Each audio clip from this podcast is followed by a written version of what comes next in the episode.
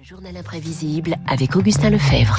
Bonjour Augustin. Bonjour Renaud, bonjour à tous. François Léotard est mort hier à 81 ans, ancien ministre, patron de l'UDF. Vous revenez ce matin sur le parcours de l'homme politique, un parcours plutôt tourmenté. Oui, son histoire naît d'une blessure. En 1959, son père, André Léotard, est maire de Fréjus. Il doit faire face à la rupture du barrage de Malpasset, 423 morts et des dégâts considérables. Nous avons euh, d'abord euh, besoin d'argent et avant tout parce que le nombre euh, d'infortunes secourues est très grand et qu'il y a des misères qui ne peuvent pas attendre. L'argent récolté, André Léotard est accusé de l'avoir détourné à tort. Plutôt que de dissuader le jeune homme de la politique, cette affaire l'incite à se battre. Je trouve que la vengeance c'est un très beau sentiment. On nous a tous enseigné que c'était pas bien, moi je trouve que c'est très bien. Alors plutôt qu'une vie religieuse, François Léotard bifurque vers l'ENA. À la fin des années 70, il est élu député maire de Fréjus et dans les années 80, il devient chef de bande. La bande Aléo. Alain Madelin, Gérard Longuet, Jacques Doufiag et Claude Maluret, des quadragénaires du centre droit qui veulent renouveler la vie politique. Un parcours express et des ambitions qui l'amènent au gouvernement en 1986, ministre de la Culture de la Cohabitation, portrait. François Léotard, l'éternel jeune homme, le chouchou des sondages. Sa course de fond dans la vie politique a commencé à la mairie de Fréjus, où il succède à son père en 77.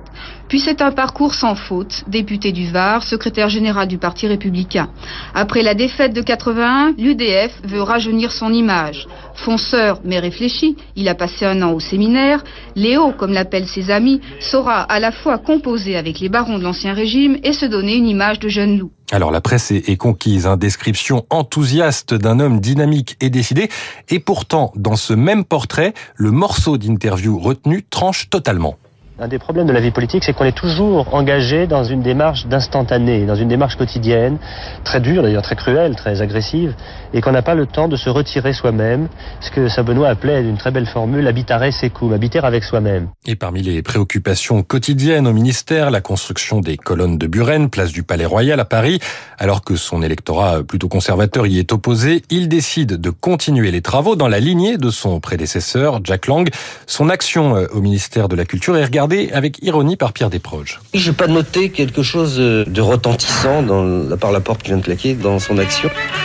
Je comprends pas très bien la présence de François Lyotard dans cette émission qui est une émission qui s'appelle Boîte aux lettres, c'est-à-dire c'est une émission où on reçoit des écrivains.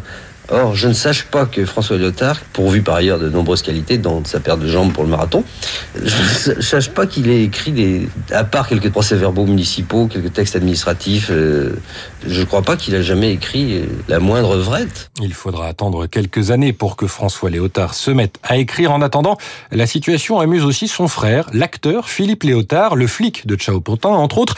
Il se confie à Philippe Bouvard. Philippe Léotard, est-ce que les producteurs et les metteurs en scène vous parlent sur un autre ton depuis que votre frère est ministre de la Culture Il ne me parle plus. C'est une situation délicate. Ah, hein, de... Mon frère est mon ministre de tutelle et mon cadet. Ah, en plus. Mon cadet, plus. donc avec la perspective de possibilité de perdre de claques s'il m'ennuie.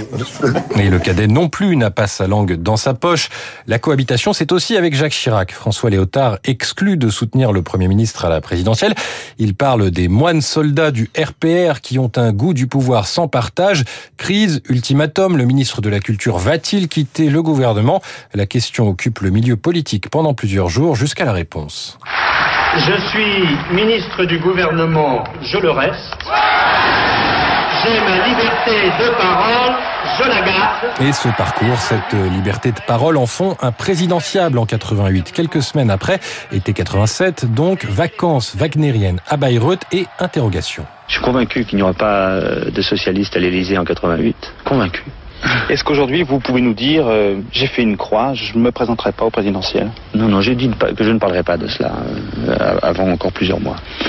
Donc vous n'avez toujours pas pris de décision, vous concernant J'ai dit je n'en parlerai pas, c'est différent. Et finalement, François Léotard choisira Raymond Barre en 95. En 88, c'est bien socialiste qui l'a emporté. Oui, hein, là, pour le coup, il s'était trompé, mais quand on est homme politique, on peut difficilement dire, je pense que, voilà.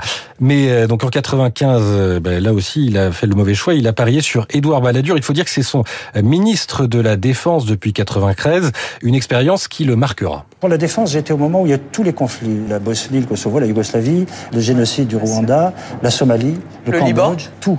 Et donc, j'ai vu beaucoup de morts. Et c'est une tâche très lourde. Je me demandais pourquoi moi j'y vais pas, moi. Pourquoi j'envoie des garçons qui ont 20 ans, 22 ans, qui peuvent se faire flinguer ou défigurer. Et donc ça m'a beaucoup touché. J'ai eu des problèmes cardiaques après, d'ailleurs, ce qui est normal, parce que j'ai été touché moi-même par ça. Et en 95, il subit effectivement une lourde opération cardiaque. Devenu ensuite président de l'UDF, il se retire progressivement de la politique alors que se multiplient les affaires judiciaires. En 2001, année de la mort de son frère, il abandonne son mandat de député et arrête pour de bon. Il a 59 ans. Interrogé par Thierry Ardesson, il jette alors un regard désabusé sur son parcours. Ce qui me frappe le plus dans la vie politique française, c'est comment dire son caractère euh, fermé.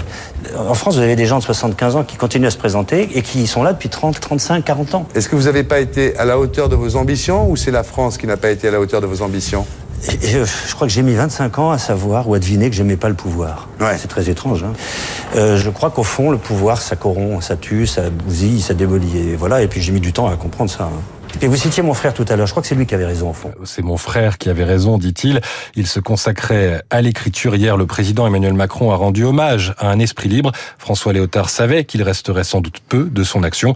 Ce qui restera en revanche, c'est peut-être cette conception écorchée de la politique. Le journal imprévisible signé Augustin Lefebvre sur l'antenne de Radio Classique. Il est 7h56. Dans un instant, eh bien, c'est David Barou que vous allez retrouver pour son décryptage.